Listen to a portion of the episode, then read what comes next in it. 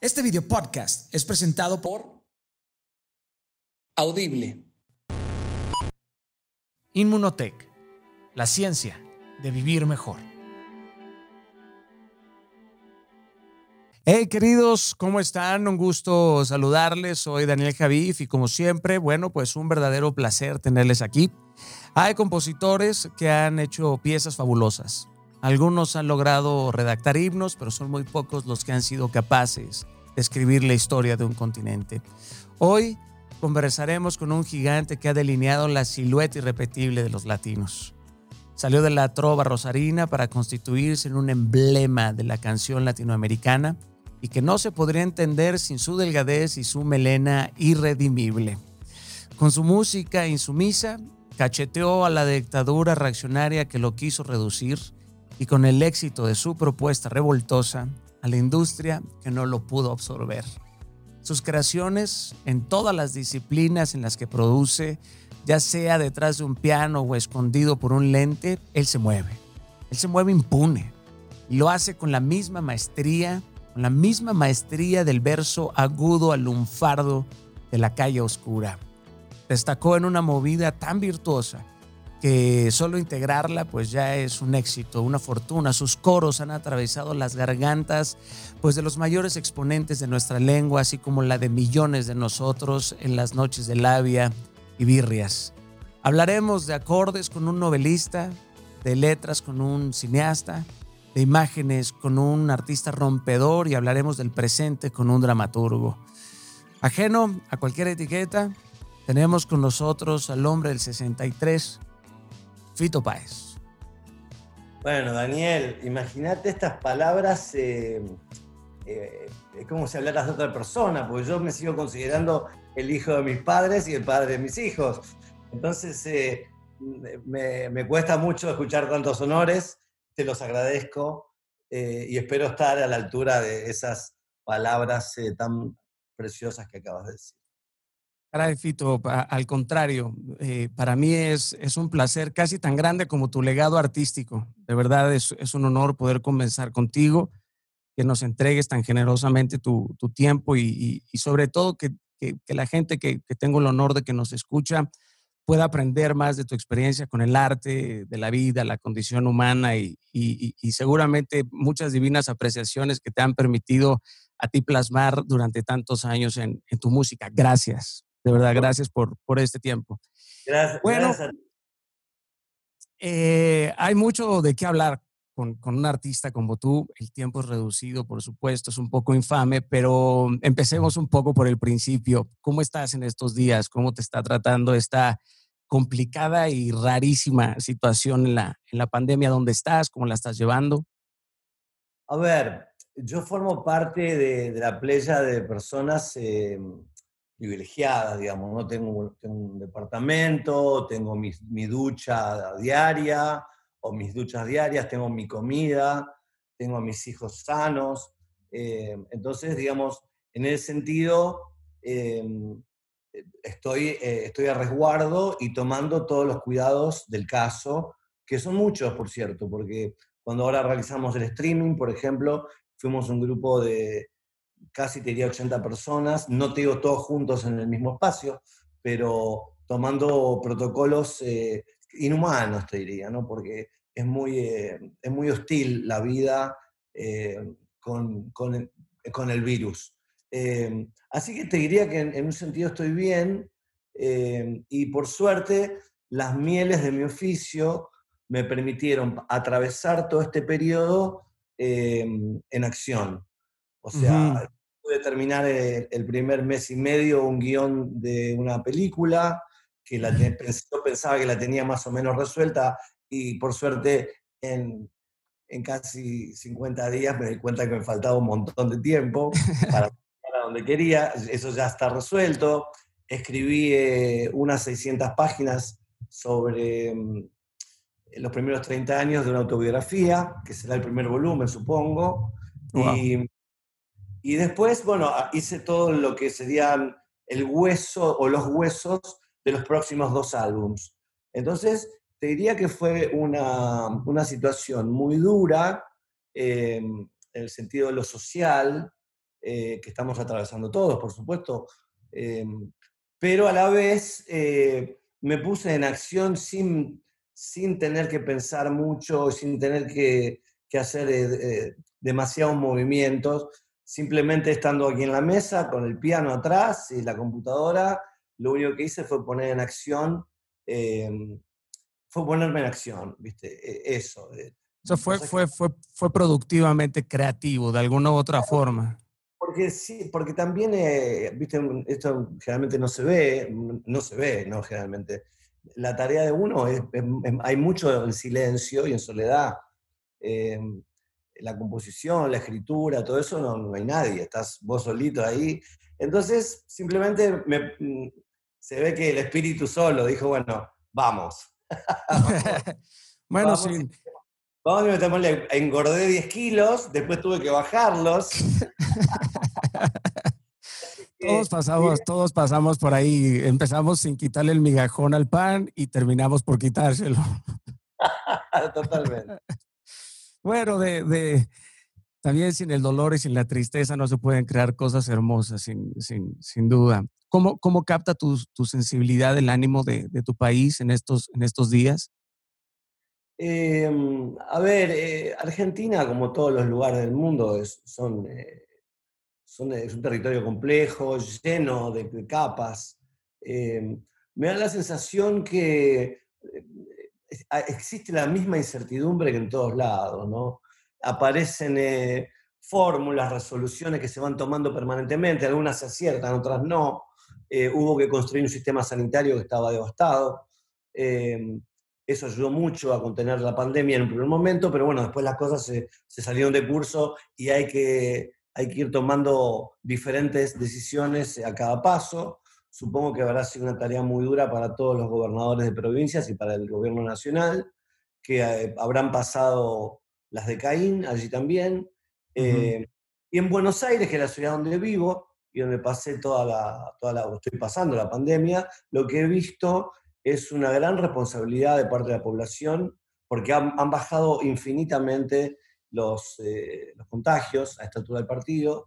Entonces, eso es un, puede ser tomado Buenos Aires como una especie de ejemplo, un sentido eh, como em, a nivel de responsabilidad civil. Sí, y de solidaridad, ¿no?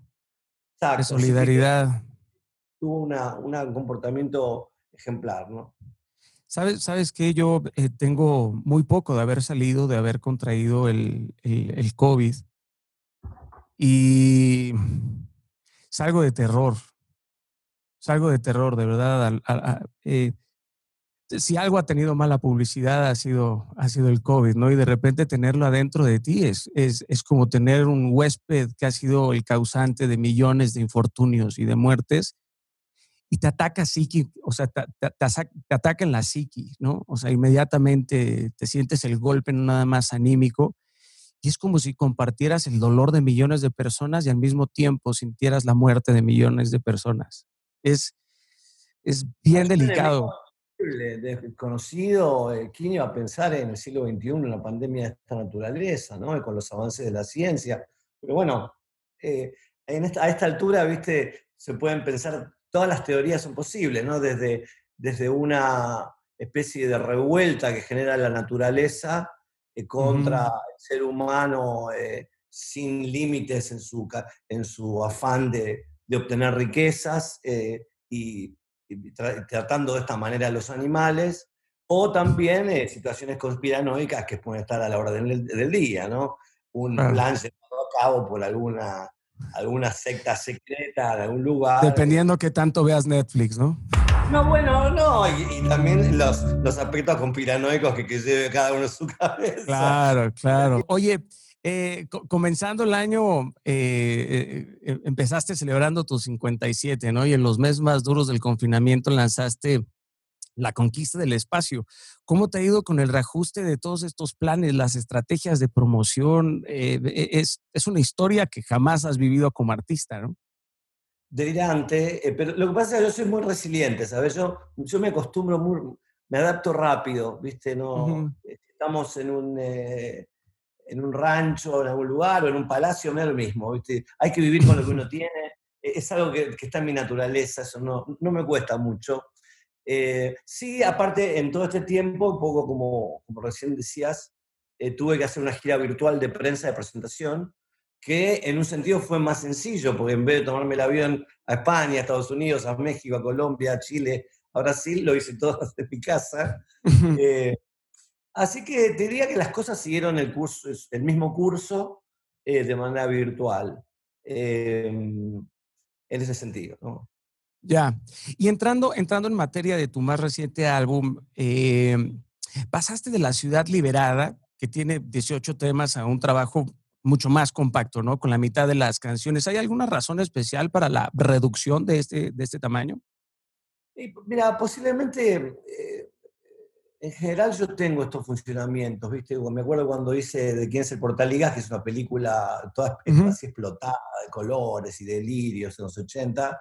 De inmediatamente, cuando estaba terminando de editar la película, ya me puse a componer eh, Rodolfo, que era un álbum ascético, piano y voz, en blanco y negro, o sea, todo, era todo lo contrario a, a, lo que era el film del cual estaba saliendo, fue una experiencia larga, casi dos años. Eh, Así que un poco a lo mejor puede haber sido algo ligado a la, naturaleza pisciana, ¿viste? De un, pez para cada lado. Eh, bueno, eh, fue, toda la Ciudad Liberal terminó en una especie de ópera eh, monumental con muchos inconvenientes de producción. Hubo, fue, un, proyecto muy enreverado, que a, mí terminé amándolo. y este este apareció, este, viste, no sé, recuerdo el amor después del amor, ponele, ¿no? Como estos proyectos que eh, simplemente te sentás al piano, estás con tus cada uno tiene su conflicto, en cada momento de la vida es diferente, diferentes coyunturas, vicisitudes humanas, de todo tipo.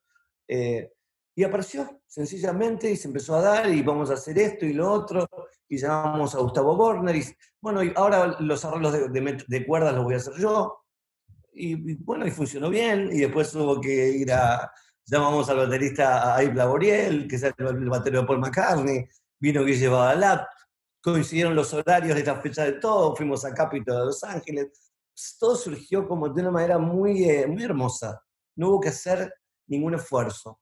Em, y a la vez el álbum contiene gemas eh, potentes, que tampoco eso surge eh, siempre en una obra, ¿viste? De em, acuerdo. Así que es un álbum, una experiencia de la cual estoy muy orgulloso eh, y también eh, fue, una, fue, una, experiencia muy gozosa. Bueno, toda tu obra musical siempre se ha pasado como por momentos catárticos, casi salvajes. Hay otros espacios más intimistas, algunos más descreídos, creo que hasta medio barrocos y expresivos y optimistas y esperanzadores, ¿sabes? Como que puedes, encontrar estos expresivos en el, en el Diablo en tu corazón, el jardín donde se cruzan los mares, abre, los optimistas, dar es dar, etc. Por eso pregunto, ¿en qué momento de la vida Fito eh, produce este disco? ¿En qué, ¿En qué momento de la vida de Fito nos llega este disco? Mira, viste que tiene que pasar un poco el tiempo y ahora ya pasó, eh, pasaron muchos meses de la salida del álbum y ahora puedo pensar un poquito sobre eso. Creo que me encuentro en un lugar de mucha afirmación, eh, incluso atravesando conflictos en aquel momento cuando estaba componiéndolo, pero eh, como, uno, como un hombre más sólido, fuerte y con, con convicciones eh, reales, ¿viste? Sin tener que argumentar tanto, ¿viste? como si tuviera que pasar a la... Por supuesto, siempre fui un hombre de acción, pero digo, ya no, sin, darle tantas, eh, tantas vueltas a la cosa, no yendo como muy al hueso, esto es así, esto es así, pum, pum, pum, y ya. Entonces te diría que lo que encontré después, eh, ya pasó el tiempo, escuchando el álbum eh, tiempo más tarde, veo que hay un hombre en, ejercicio de su libertad. y, y eso. un hombre, un hombre que se dice, claro, nada que perder, nada que demostrar. Sí, en, general fue siempre así. Lo que pasa que de alguna manera el, proceso de vivir siempre te va poniendo eh, escollos de tal o cual naturaleza, y uno mismo no sabe quién es porque uno se va transformando, vas envejeciendo, vas adquiriendo experiencia, cometiendo los mismos errores, te pasa de todo, ¿no? A la vez. Entonces, si me preguntás esto, que me preguntaste recién, te diría, mira, es un tipo dentro de una habitación eh, con unos amigos haciendo algo que sabe hacer y que le encanta. Bien. La canción de las bestias, eh, sin duda, me, parece cavernícola, eh, salvaje. Creo que no sé si se haya ganado ya el favoritismo del público, pero por lo menos el mío, el mío sí. Y vi el videoclip que presentaste, si no me equivoco, en, mayo, pero el tema fue grabado en, plena cuarentena, ¿no? Y según yo lo editó un, colectivo muy interesante de artistas, amigo tuyo. por favor, cuéntame esa experiencia porque me pareció simple, sencillo, pero a la misma vez no carente de profundidad, ¿no? Claro, pasa que el tema, viste, el tema es un tema... Sí, sí. Un, espíritu ahí acústico que te empuja la reflexión, sin mucha puesta en escena. Entonces lo que no, llamé a Max Rompo, que es mi, mi amigo y un artista monumental, eh, aquí eh, colega, y le dije, mira, vamos a hacer un video, yo, me voy, a, yo voy a hacer unas tomas acá en casa, solo, y hagamos, hagamos algo, eh, te lo voy a dar a vos y hace con eso lo que quieras. Entonces, hice, me filmé acá solo unos macros de ojos, de manos, de caras, hice unas tomas directas como el video de Sinead O'Connor del tema de Prince a cámara.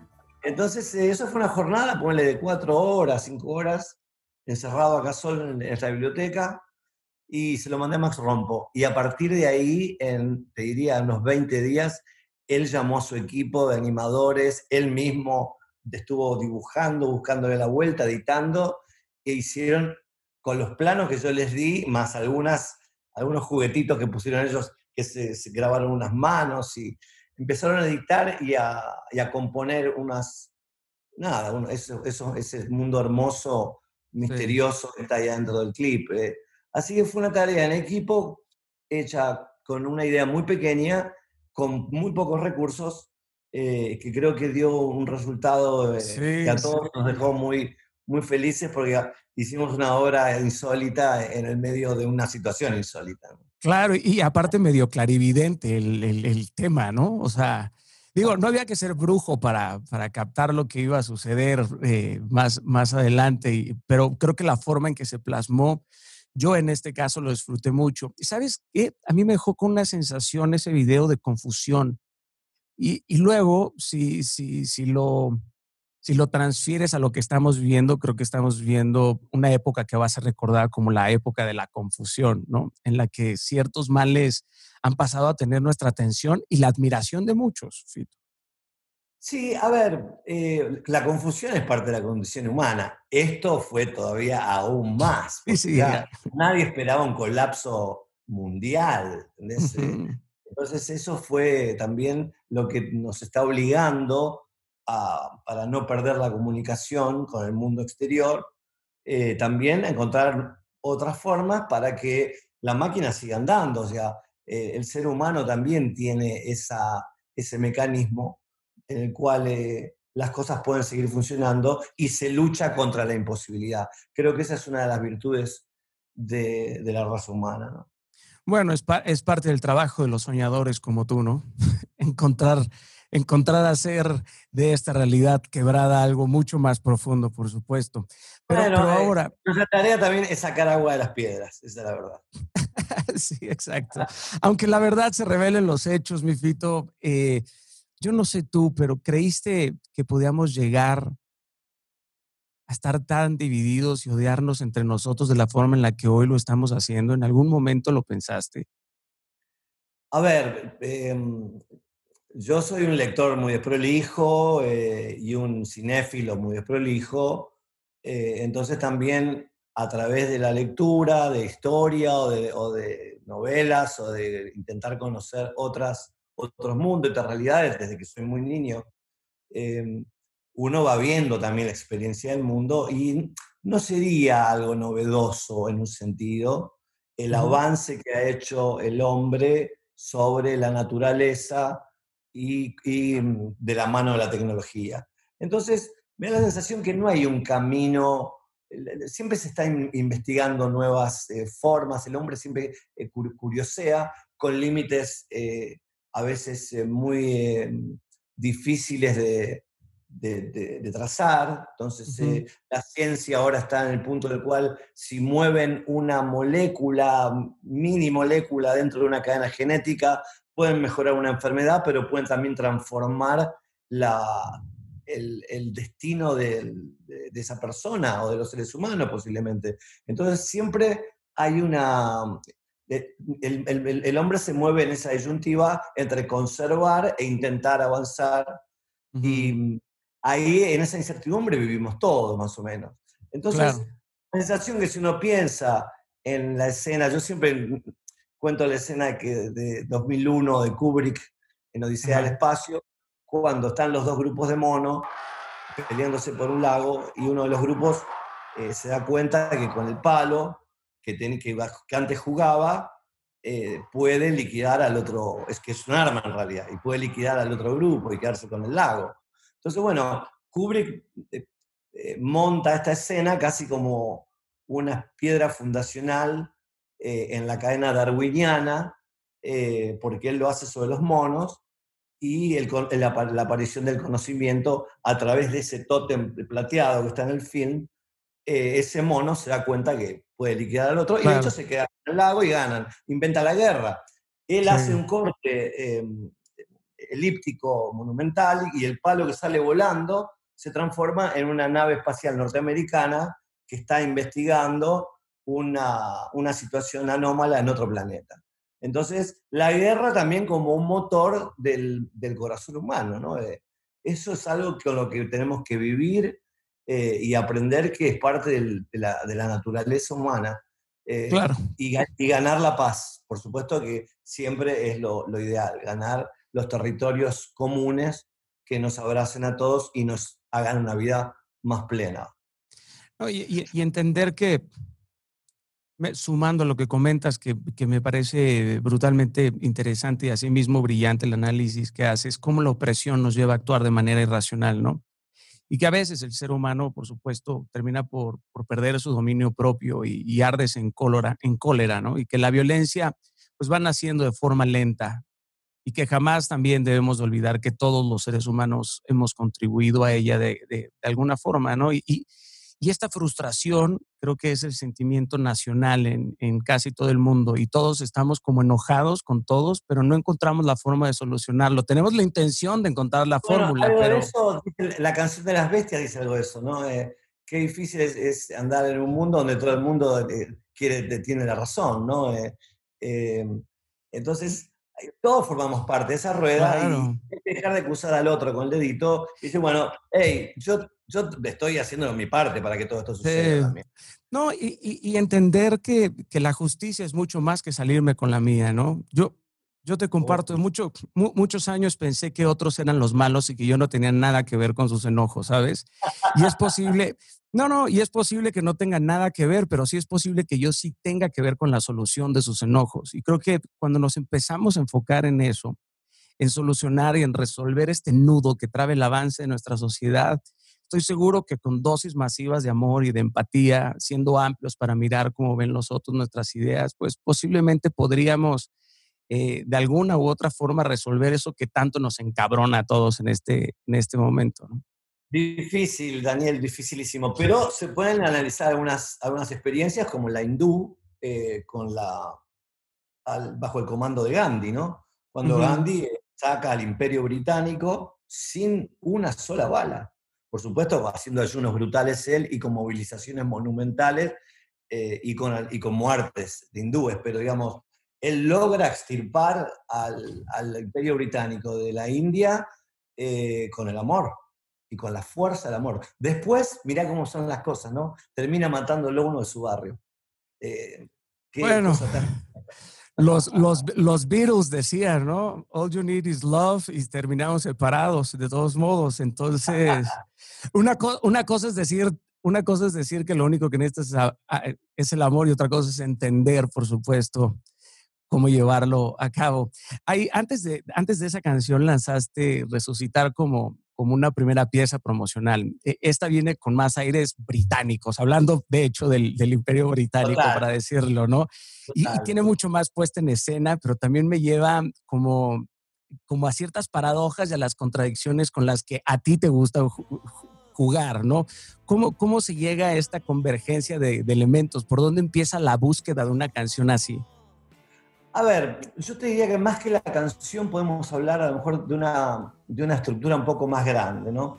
Me da la sensación que todos los que hemos vivido eh, después de los años 60, digamos, hemos generado híbridos en todo el mundo que, mm, que han tenido que lidiar en muchos momentos con cuestiones ideológicas de coyuntura, como por ejemplo la izquierda en muchos momentos de los años 60, 70, condenaba un poco eh, la, digamos, la, la culturización europea o gringa sobre las estéticas nacionales, digamos, ¿no? Sin embargo, en esas coyunturas se han creado nuevas formas alucinantes como, eh, te podría decir, el rock argentino, la, eh, la tropicalia, el tropicalismo en Brasil, eh, digamos, han surgido formas nuevas a las cuales no hay que tenerle miedo, porque aparte, ¿qué es lo nacional? Sino eh, lo, lo que uno vive también. Y también la música es parte de un lenguaje universal.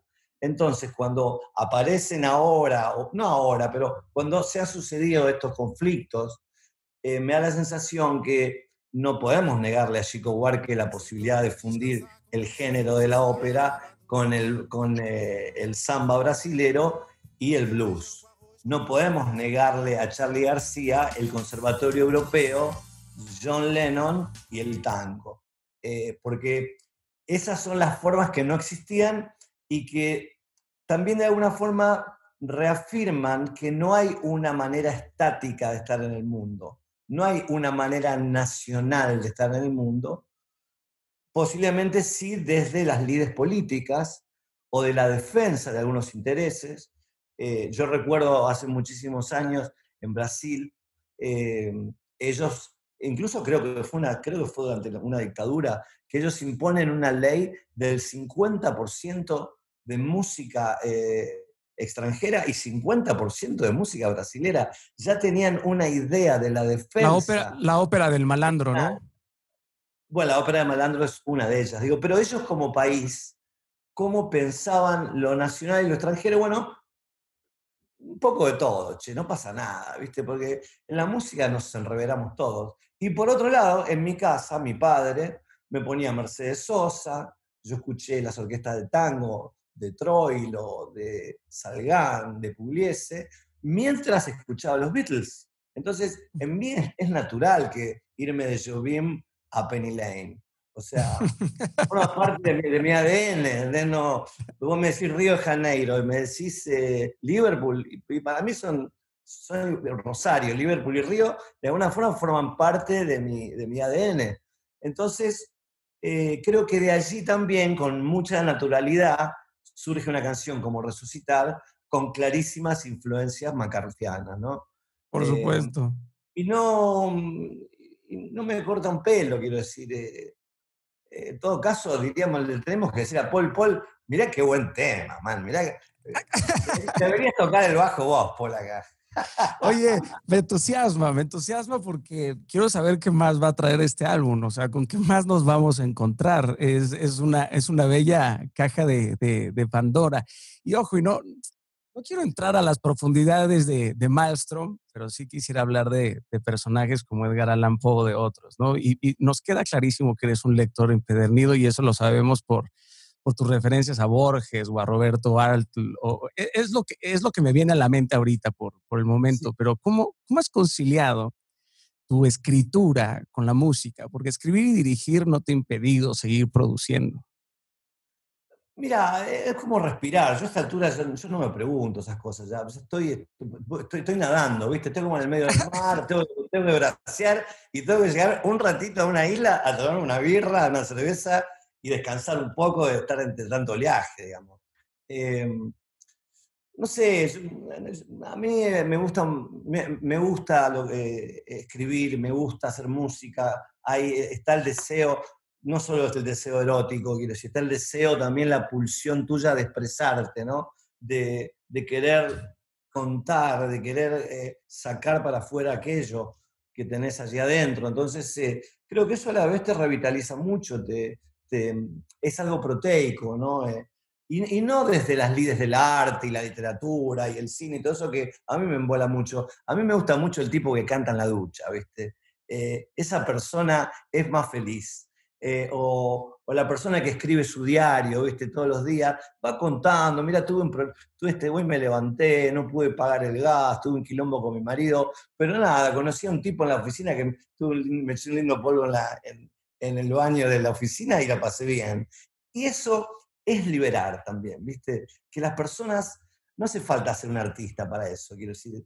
Eh, eh, cuando uno más expresa las cosas, eh, más feliz y más pleno va a ser, porque vamos a algo concreto, ¿viste? Cuando uno canta es feliz, no importa si cantas bien o mal. Ah, ¿viste? Donde liberás. y de eso se trata todo al final.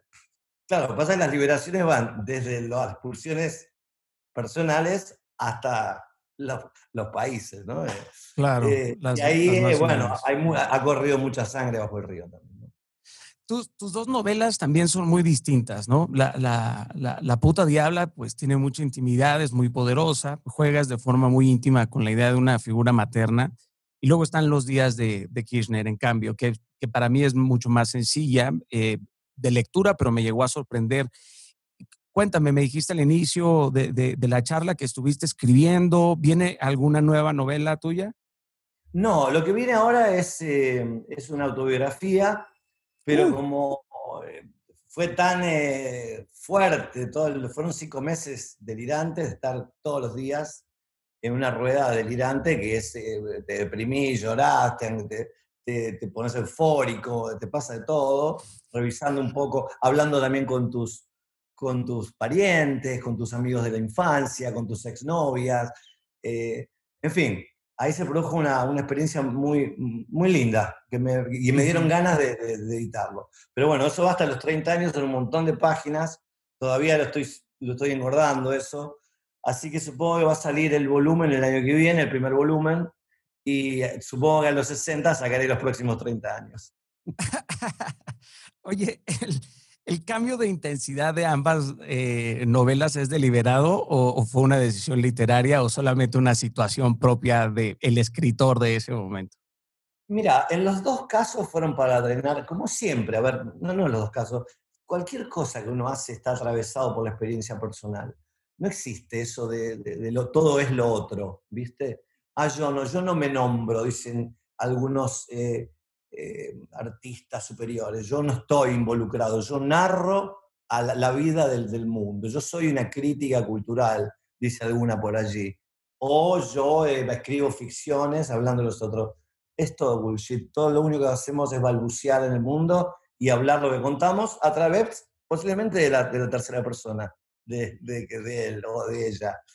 Um, pero mira, eh, la puta diabla me acuerdo surgió de, una situación eh, afectiva con, eh, una, pareja fallida y ahí terminé en un libro que trataba sobre mi madre y hablaba todo, todo en realidad estaba centrado en, el, en ese punto que no había sido analizado a los 50 años o que yo no había podido resolver. Y para mí se transformó en una experiencia alucinante. Por suerte el libro todavía se sostiene, fue el favorito de María Moreno, que es una escritora que amo, en aquel año. Y los días de Kirchner parecido, lo que pasa que ahí se coló la vida política. Digamos, eh, mm. ahí aproveché un poco el, policial y el thriller para mm, trastocar un poco el vínculo entre esta militante joven y este artista eh, loco, entre periodista y escritor eh, y militante político a la vez, que ese era como el, el corazón de la novela, pues estábamos, estábamos viviendo una época muy politizada en Argentina, y ahí lo, atravesé con, la, con el thriller, con el glifosato, con eh, el poder más, más retorcido, y, poder llegar en una novela, por supuesto es una novela muy cortita, em, poder llegar a un, a un hueso sobre lo que pienso de las cosas. ¿no? Eh, bueno, nosotros nos manejamos en el plano de la pasión adentro de nuestras vidas, pero hay algo que está arriba nuestro que maneja intereses que nosotros eh, podemos sospechar, pero no vamos a desconocer totalmente. Eh, me, hace, me hace preguntarte, ahora que mencionaste a Chico, a Chico Buarque, que ahora es uno de los grandes escritores de la lengua portuguesa, al punto de ganar el, el, mayor premio ¿no? para los escritores en ese, en ese idioma. Hoy, hoy, hoy te sientes eh, más cerca del chico, el músico, o, de, o, del chico escritor? Eh, ¿De, de Buarque decís? Sí, sí, sí, sí, sí, de Buarque, o sea. Lo que pasa que él, eh, a ver, yo amo a muchos artistas, pero él está entre, en, en el top tres, te diría. o sea, para mí es un modelo chico de, artista, porque de alguna forma también terminé repitiendo muchas de sus formas, ¿no? de su manera, sin tenerlo tanto en foco, pero siempre escuchás una música de él, escuchás una intervención, un texto. Yo leí sus textos en portugués, eh, sus libros. Eh, siempre hay algo que está eh, en una situación eh, insólita, ¿viste? Y a la vez eh, tiene esta cosa del aristócrata noble, ¿viste? Que está, que está abandonado al devenir de las cosas, entonces eso le da también una, una dimensión romántica a toda su poética. Esto sin hablar de la precisión mecánica casi que tiene cuando construye construcción, cuando compone construcción, donde utiliza el sistema de décimas poético para contar uno de los relatos más perfectos que se han contado en la música popular del siglo XX, en portugués y en castellano. Pues después eh, me acuerdo que, em, ay, no me acuerdo qué escritor uruguayo la pasó eh, al castellano y estaba, estaba casi calcada. Eh, entonces ves que ahí hay un artista que no solamente es un, es un poeta bohemio delirante, sino que tiene un método impresionante y genera una canción que es una, te diría como una piedra fundamental en la cultura americana, ¿no? O sea, nadie puede pensar la música del continente americano eh, sin construcción en el medio, ¿no? Biglietti, Biglietti es el uruguayo. Biglietti, Daniel Biglietti, exactamente, gracias. Que, traduce... No, pero no te, no te quería interrumpir. No, yo he pensado mucho en el momento en donde, en donde Chico, bueno, pues producía mucha música para el, para el teatro, ¿no? Y, y, luego comenzó con las novelas y eso cambió, por supuesto, un, un poquito. Quiero hacerle un, un, un, chiste a la memoria. Antes del 63 y el, y el despegue de tu carrera, Fito, como solista, por supuesto, tocaste en la banda de Juan Carlos Baglietto, ¿no? Luego, un poco después, y luego en la de Charlie García, en la que podría definirse como tus inicios profesionales. Pero se sabe que en tu Rosario natal tocaste en agrupaciones de garage que armaste con amigos. ¿Sí es así? ¿Y qué tocabas en aquella época? ¿Ya tenías temas propios o cómo es?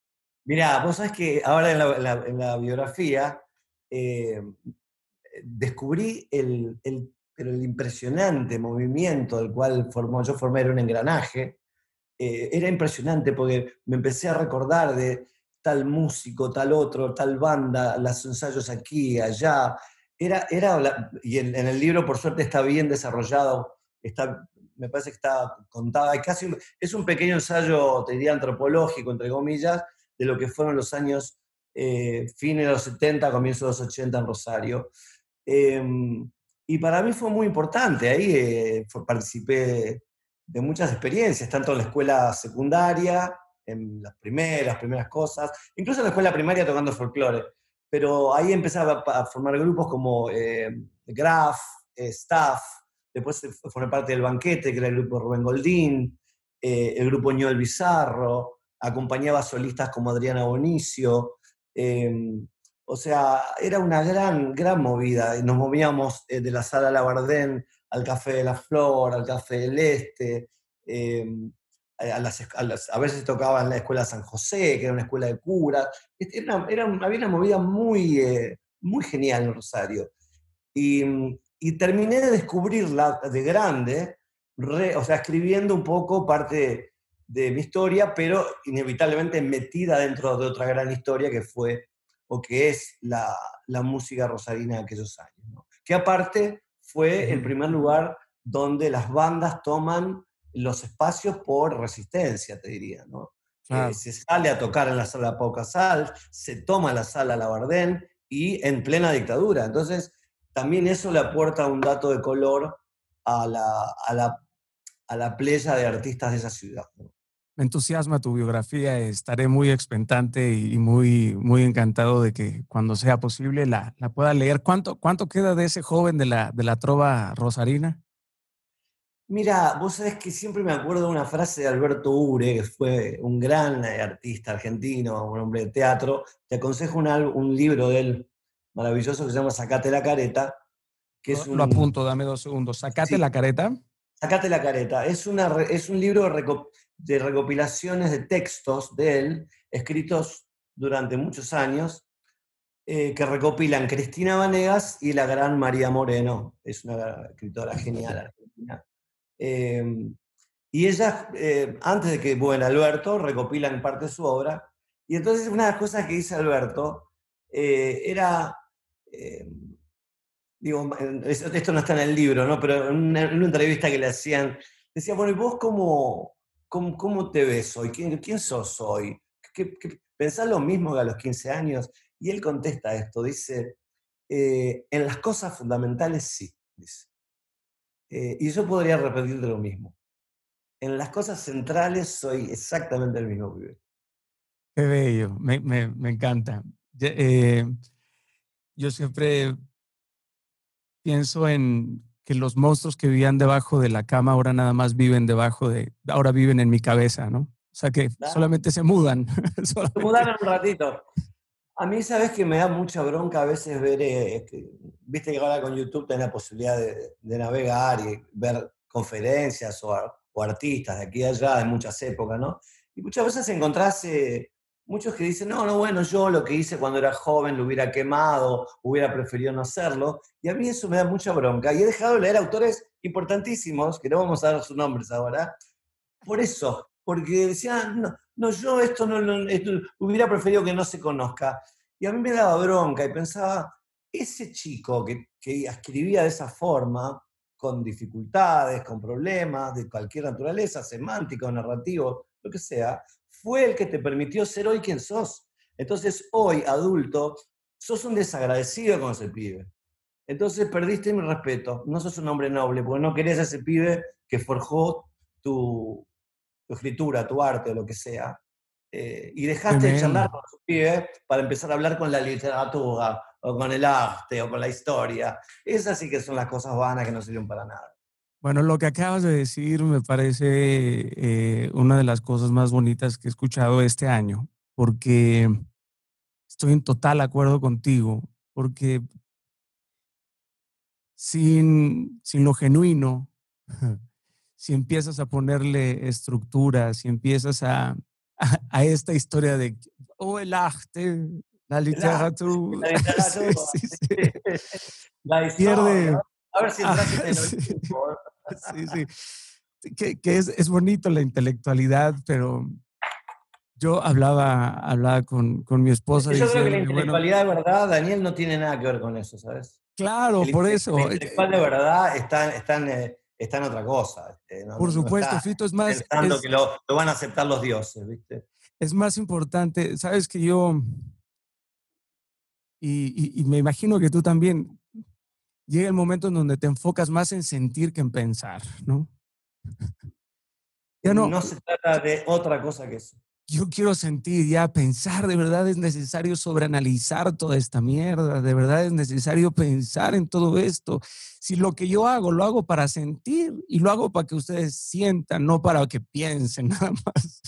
Claro, lo, que pasa es que también hay procesos en el, en el artisteo que mm, no es que te obligan, sino que yo creo que son muy proteicos, muy necesarios, que es, ir eh, nutriéndote permanentemente el lenguaje. Entonces, estudiás cómo se mueve Jubim, estudiás cómo, o lees la, poética musical de Stravinsky, entonces aquellas palabras de él tienen una resonancia eh, fuertísima cuando vas a componer o cuando vas a hacer algo, y más cuando escuchas su obra y sobre las cosas que él habla. Entonces, hay algo de la tarea intelectual que es, muy nutritiva para las personas que nos manejamos en, el mundo de la música o de, las letras o del cine, lo que sea. Ahora, eso no te puede ganar nunca a, lo que tenés en el corazón, quiero decir. Esto, en todo caso, eso te enseña a manejar la, la, máquina, a conocer los engranajes, cómo se mueve eh, qué, sensación te produce la modulación de un tono y medio, o cómo funcionan los tritonos adentro de una música. Pero eso es, son, son, son como te diría, herramientas para después hacer un edificio hermoso. Total, totalmente, querido. Uno escribe para respirar, ¿no? Porque es una urgente necesidad a veces de decir lo que uno calla o lo que uno piensa. Es eso, Daniel. Se, se, se hace para respirar. Claro, es, escribes para vivir lo que no puedes vivir también, ¿no? O sea, o sea, para, para, o sea, si escribes París ya estás ahí, si escribes cielo ya están lloviendo ángeles. Y... Sabes que una vez hubo una, yo escribí un tema sobre un barrio aquí, se llama Fuerte Apache, se llama Fuerte Apache, y entonces salió un periodista en aquellos años, que eran los, los 90, me decía, no, vos no podés escribir sobre esto porque vos no viviste ahí, no estuviste ahí. Entonces, inmediatamente le respondí como, como se debe. Le dije, mira, si vos agarrás la canción Madrid de Agustín Lara, te vas a dar cuenta cómo Agustín Lara, sin haber pisado Madrid, contó Madrid mejor que cualquier madrileño. Entonces, más allá de que no sé si mi tema tiene esa, esa virtud, eh, no hace falta estar en ningún lado para contarlo. Y hay Totalmente. A mí me tocó ir en, un momento a, mm, un curso eh, y recuerdo que el profesor me decía, Daniel, te exijo que uses palabras sublimes. Debes de transformar las palabras en arte, ¿no? Y, me acuerdo que me dio, me decía, aquí está el manual, los vocablos deben derribar, derrimar unos con otros, ¿no? Y recuerdo eh, que le dije, no, así no escribiré jamás. Eh, o sea, no, así no voy a escribir nunca. O sea, hay, hay de métrica, hay, hay, sintaxis. Y, él me decía, es que te los tienes que aprender o si no la poesía no van a ser. Y yo le decía, no, o sea, me, niego a obedecer las normas de un muy maestro bien, muy bien que, decide, que decide qué tono lleva mi voz, que parece empeñarse en odiar mi poesía y, siempre me pregunto, ¿y las letras mudas? ¿Y las sílabas de puntitas? ¿Y los verbos angustiados? ¿Y, los pragmáticos adjetivos? ¿Y las comillas? y el O sea, a huevo tengo que escribir como, como ustedes. Y no, yo no voy a usar ese tipo de tinta. Es más, prefiero inmolarme el alma antes de hacerlo. O sea, quítenme el título de artista, por favor. mira, en todo caso te podría haber dicho, fíjate cómo funciona Cervantes, cómo funciona Quevedo, cómo funciona esto, y tenerlo como una información allí para conocer cómo se forma el, soneto o la, el endecasílabo, que en fin, los elementos. Ahora, nunca, te, nunca un profesor de, de fuste te dice, eh, si no empleas los términos, de estos términos, no vas a ser un, un, un, artista, un escritor o lo que sea. No. Porque aparte nadie tiene pretensiones de ser artista ni escritor. Simplemente quiere escribir. nada más. No, es, una, es una, necesidad. Soy un hombre que escribe, no, no soy un escritor. Sí, sí, sí. A mí déjenme con mis letras estúpidas que sean producto de mi juventud o de mi vida carente de niñez. A mí no, no, no, no, no me importa. O sea, es prefiero descuadrar las rimas. Me, me, doy, me doy a entender. Ah, con todo, vale todo. Claro. Eso es, es el, el, entusiasmo. Bueno, que gracias, me sentí, me sentí este, eh, impactado por lo que, por lo que dijiste. Em, bueno, si algo se nota. sí, sí, sí, sí, sí, total. Total. No, y bueno, eh, me quedé platicando con él en aquel día, recuerdo de forma muy profunda y regresé a casa muy, muy, muy triste, hasta que hasta que mi madre, em, bueno, yo fui, yo fui impactado por Marcel Marzo. Yo crecí viendo pantomima, era un, era un chamaquito que no, le, que no le gustaba hablar, paradójicamente es hoy a lo que me dedico, pero, pero crecí, crecí eh, eh, impulsado por, por las actuaciones de Marcel Marzo, ¿no? Para mí la pantomima se convirtió en el único universo en donde yo podía decir las cosas que no sabía decir con palabras. Entonces... de ahí la expresividad, de ahí la, la, intencionalidad y después fui comprendiendo de una forma diferente las, las letras. Pero, pero en, en, tu caso, porque por supuesto no se trata esto de mí, eh, sino de ti, si algo se nota en tu obra, Fito, es, es tu oficio, ¿no? Tu conocimiento profundo y amoroso de la música y en especial del piano. Y escuchando siempre tus temas, uno se puede encontrar con solos o con secciones instrumentales que hasta te hacen pasar como por Piazzolla, ¿sabes? O sea, y luego por los Beatles y, luego uno puede ver la salsa, el jazz, el folclore argentino. Eh, ¿Con, quiénes te formaste en el ámbito académico? O sea, ¿de dónde viene todo esto?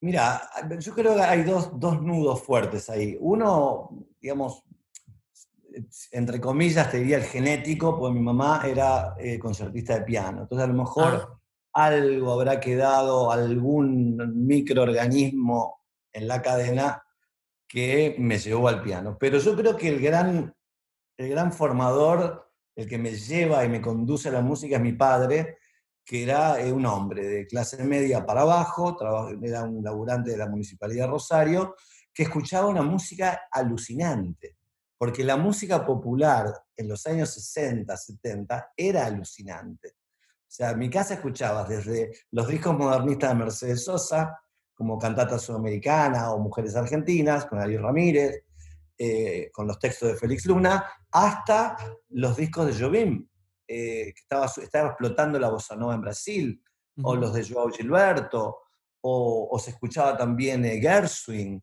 que, era un poquito anterior, pero bueno, el Americano en París o la Rhapsody in Blues eran, eran obras que se escuchaban eh, al lado de, no sé, los discos nuevos de Burt o, o los discos de Salgan, o, de, los discos de Troilo cantados por Goyeneche. Entonces, ahí se produce, me parece, una, naturalmente un, un, cambalache, el día de Cépolo, de músicas eh, y en ese híbrido, digamos, eh, mm, me crié. Entonces cuando llego a Cuba, yo ya conocía el tumbado, o antes de llegar a Cuba, te diría, cuando hago giros o tres agujas, ya estaba el tumbado. Y ese tumbado de tum, pam, tu, tum, pa, en realidad es un tumbado africano que llega a América, pasa por la guitarra de Joe Gilberto, la guitarra de Joe Gilberto por un disco llega a mi casa y yo ya incorporo eso. Entonces ya lo tengo como algo natural. Y el tumbado, lo mejor en la música argentina, salvo en la, folclórica, que sí tiene, eh, tiene contrapuntos y, y, síncopas como la chacarera eh, o, los ritmos 6x8 del Paraná. Eh, en general el tango es tom, tom, todo tierra. Entonces me cargaba las dos cosas en un sentido, las, las tenía incorporadas. Cuando escuché rock también me pasó lo mismo, o sea, el pulso y ya estaba allí. Em, y creo que también ese fue uno, la música, digo, a través de la música, ¿no? Ese fue uno de los motivos por los cuales cuando Pablo Milanés me invita muy generosamente y de paso me salva la vida, en el año 87 al Festival de Varadero, eh, la comunicación con, el, con los jóvenes y con todo el público cubano fue inmediata, porque no solamente cantaba en castellano, sino que también traía el, tumbado, que no solo estaba en Brasil, estaba en toda la costa atlántica que había recibido la influencia africana. Entonces, eh, fíjate cómo, cómo, las cosas se van enreverando y, tocando de una manera tan insólita, ¿no? Eh, un pibe Rosario, con un disco que escucha el papá, y digo, y ahí es donde aparece un poco la, esto que vos señalás, eh, esta curiosidad de estar enreverado con tantos géneros. Y por otro lado también después estudiarlos ir a Cuba a ver cómo es el son, eh, estudiar los manzaneros, ¿viste? ¿Cómo eran las armonías de manzanero? Uf. Entonces, y a la vez ver la ligación que tiene con los hermanos Expósito en Argentina. El Vete de mí no se sabe si es un, si es un tango canción o es un bolero. De hecho, el Vete de mí, de los Expósito, eh, para, para los mexicanos es, un bolero. Es, un bolero. Claro, y para nosotros esta es, es, eh, es, un, es un tango canción. Entonces ahí también se, se, mezclan las cosas de una manera extraordinaria, muy feliz y creo que con total y absoluta libertad.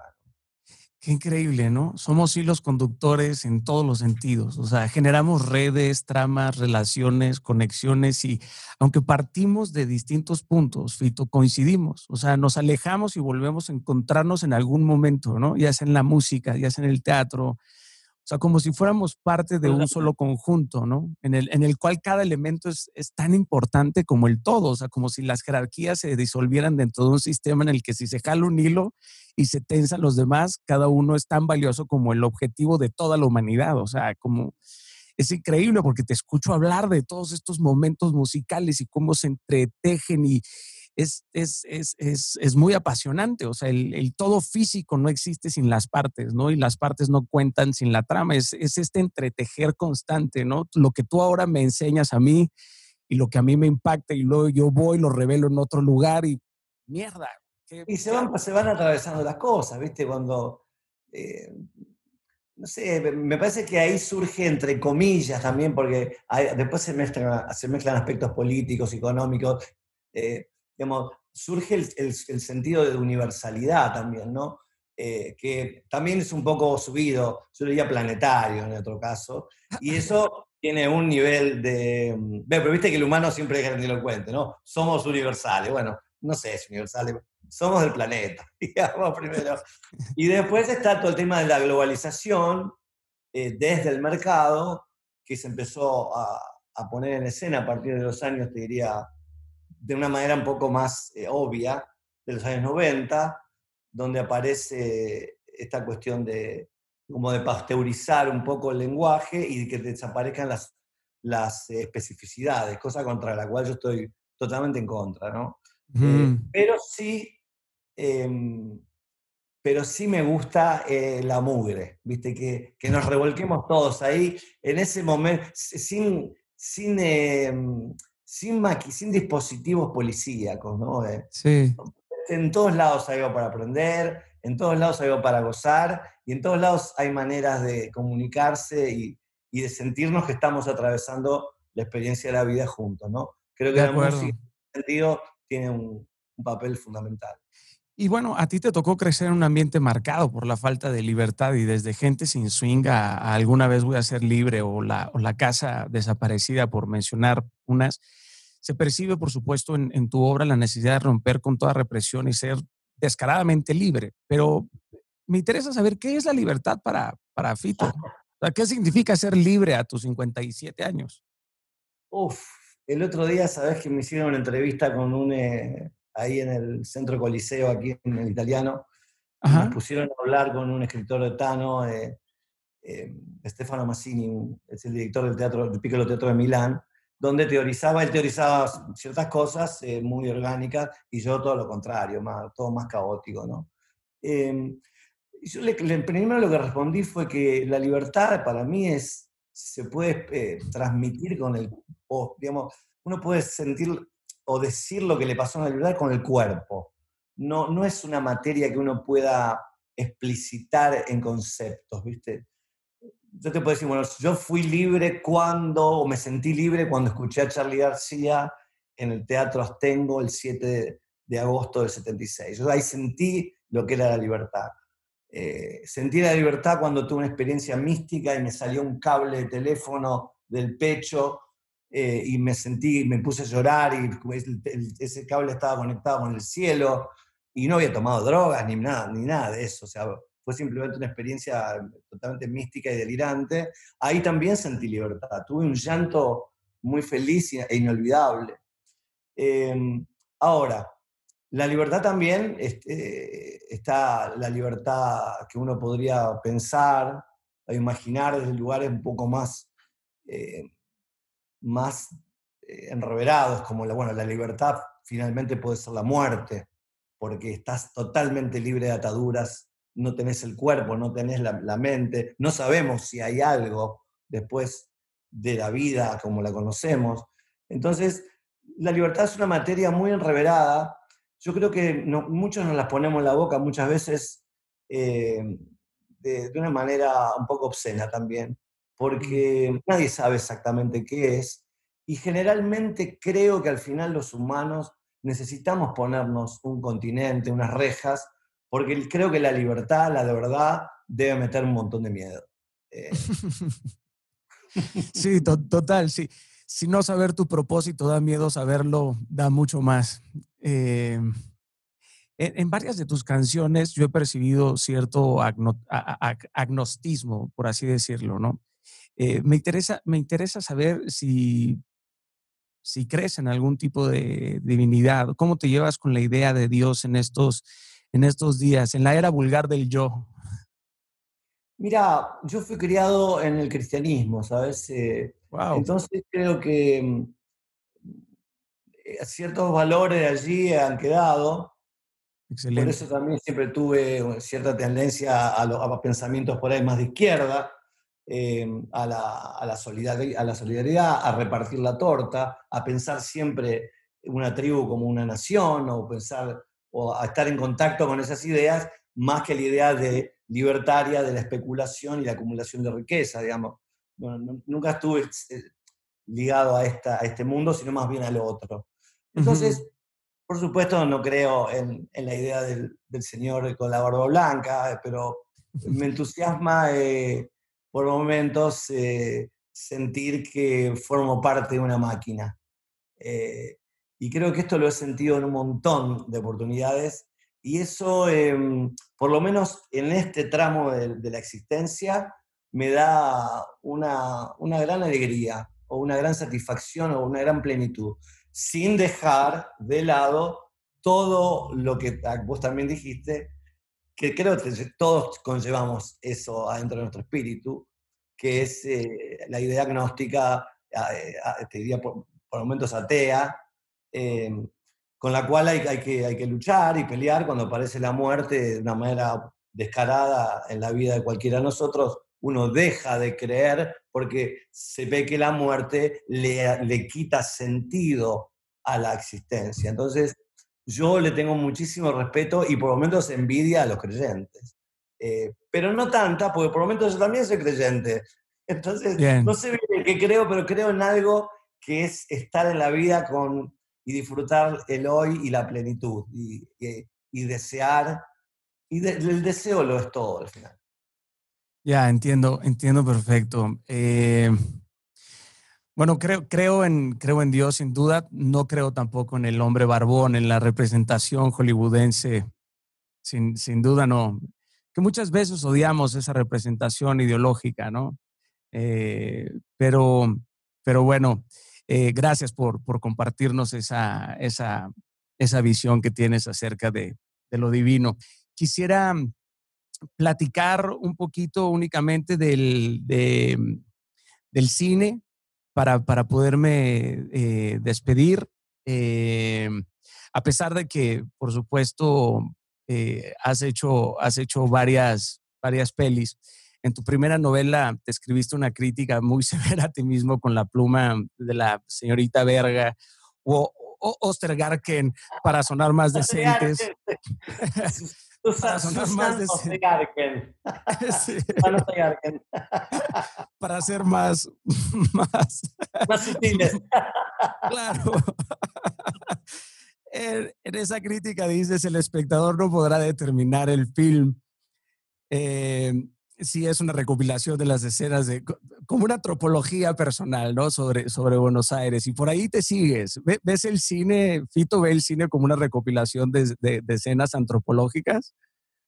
A ver, el cine es un arte mm, moderno eh, que surge el siglo pasado. Eh, es una expresión eh, muy compleja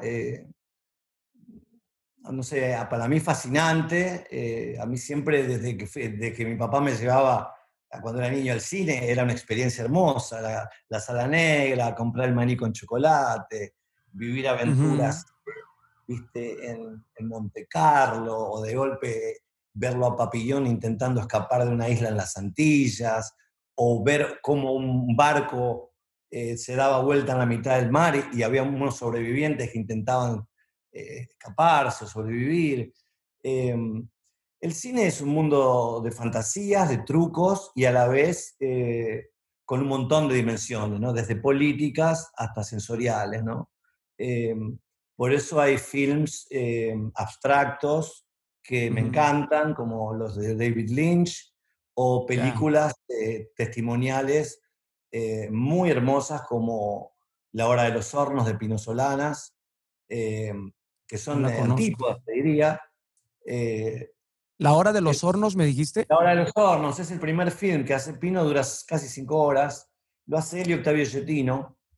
Eh, y en el medio, por supuesto, a mí me encanta el melodrama, me gusta la comedia, me gustan las, películas bélicas. Eh, yo, disfruto, todo, me gusta Casabets, me gusta eh, Chaplin, no sé, me gusta Buster Keaton, me gusta Leonardo Fabio, Adolfo Aristarain, Glauber Rocha, me gusta, no sé, Dreyer, no sé, me gusta, me gusta ver todo el cine, no, no soy un hombre totalmente desprejuiciado. Eh, y por supuesto, cuando empecé a filmar, empecé a, a estudiar caseramente, desde, muy modestamente, técnicas de cómo implementar tal o cual manera, que generalmente cuando sos un cineasta joven y, y, y, Nobel y independiente, tenés que empezar a toparte con la realidad, como que en un momento tenés pensado filmar una secuencia con, con seis planos y tenés plata para hacer dos nada más. Entonces, eso, modifica toda la trama de edición, o sea, te llevan un montón de, otros problemas que también son encantadores. Eh. bueno, y la, y la, producción cinematográfica en Argentina, eh, digo, Argentina está siglos delante de, de, otros países, pero es una empresa muy compleja, ¿no? Y sigue siendo una industria relativamente pequeña también en Argentina, con, con mucho aroma artesanal. ¿Te, te, te, ¿Te resultó muy difícil concretar tus proyectos fílmicos? Muchísimo, muchísimo. Eh, lo hice desde la, desde la marginalidad absoluta, eh, pero a la vez con muchísimo goce. Digamos, en el cine, como en todas las empresas que uno abarca, lo, que no existe es la queja. O sea, tenés que hacerlo de alguna manera.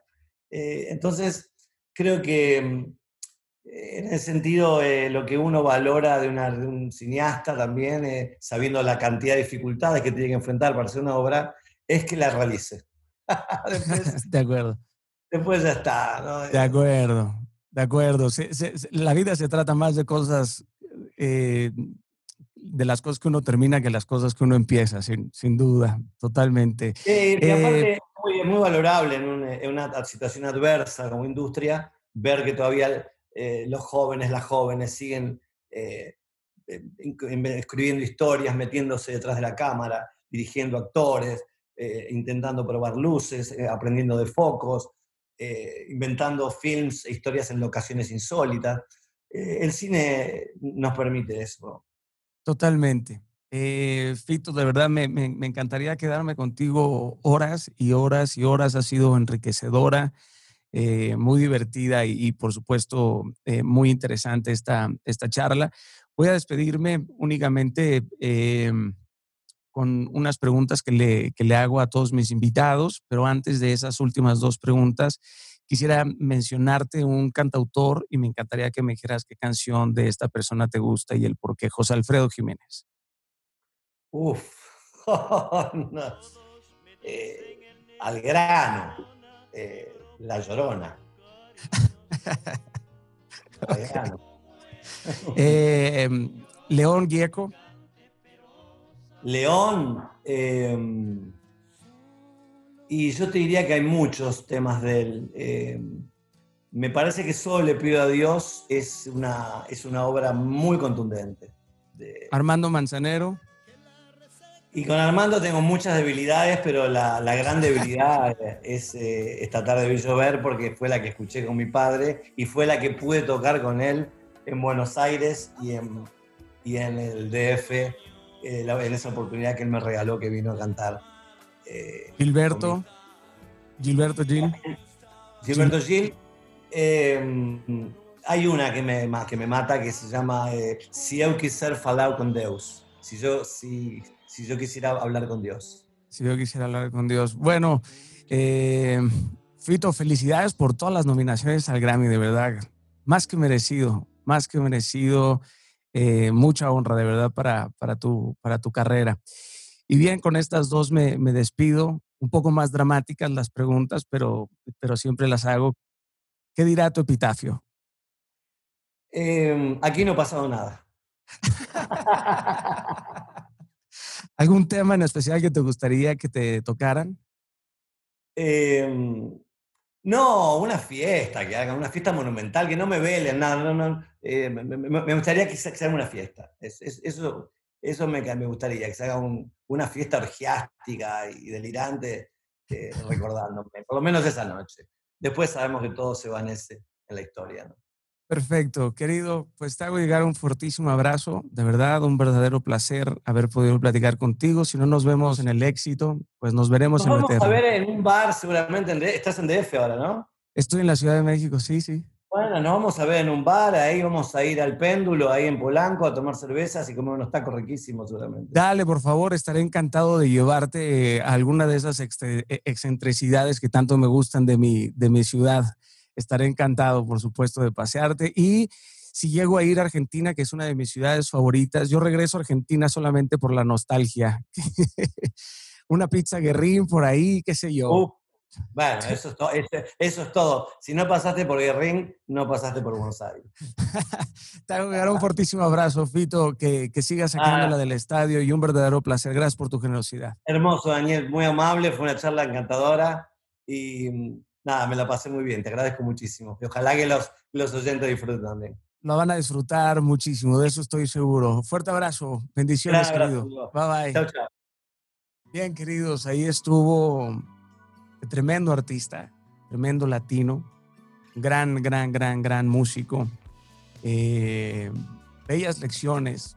Dense la oportunidad de escuchar la entrevista, de repetirla dijo cosas no únicamente brillantes, sino muy genuinas. Desde un lugar de un hombre que ya lleva 57 años caminando en una montaña rusa absoluta, que ha conseguido con sus hechos eclipsar, por supuesto, tantas, tantas cosas. Eh, gracias a ustedes, gracias por su cariño, por su amor, por permitirme entrar a su hogar.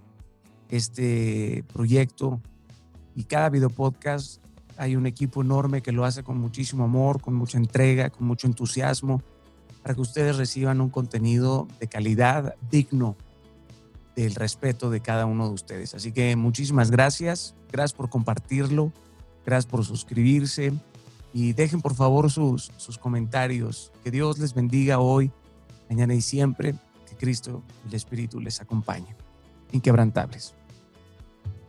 Los nuevos audífonos inalámbricos de LG Tone Free ofrecen configuración de sonido personalizadas y desarrolladas por Meridian. El innovador estuche de carga compacto UV Nano de LG proporciona hasta una hora de tiempo de uso después de una carga de tan solo 5 minutos. Son los primeros en el mundo que pueden desinfectarse a sí mismos. Tone Free by LG.